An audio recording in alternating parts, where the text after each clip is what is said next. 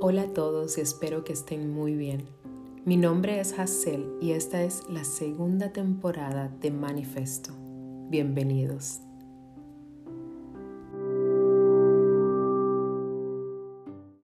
La palabra solsticio significa sol quieto.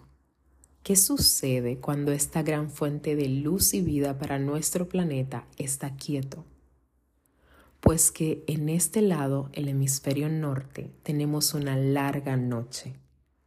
A nivel del planeta, este tiempo genera la máxima polaridad entre el día y la noche.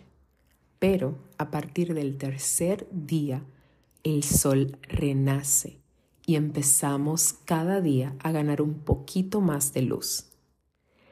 Por eso, muchas religiones y culturas antiguas celebran este tiempo. No es una casualidad.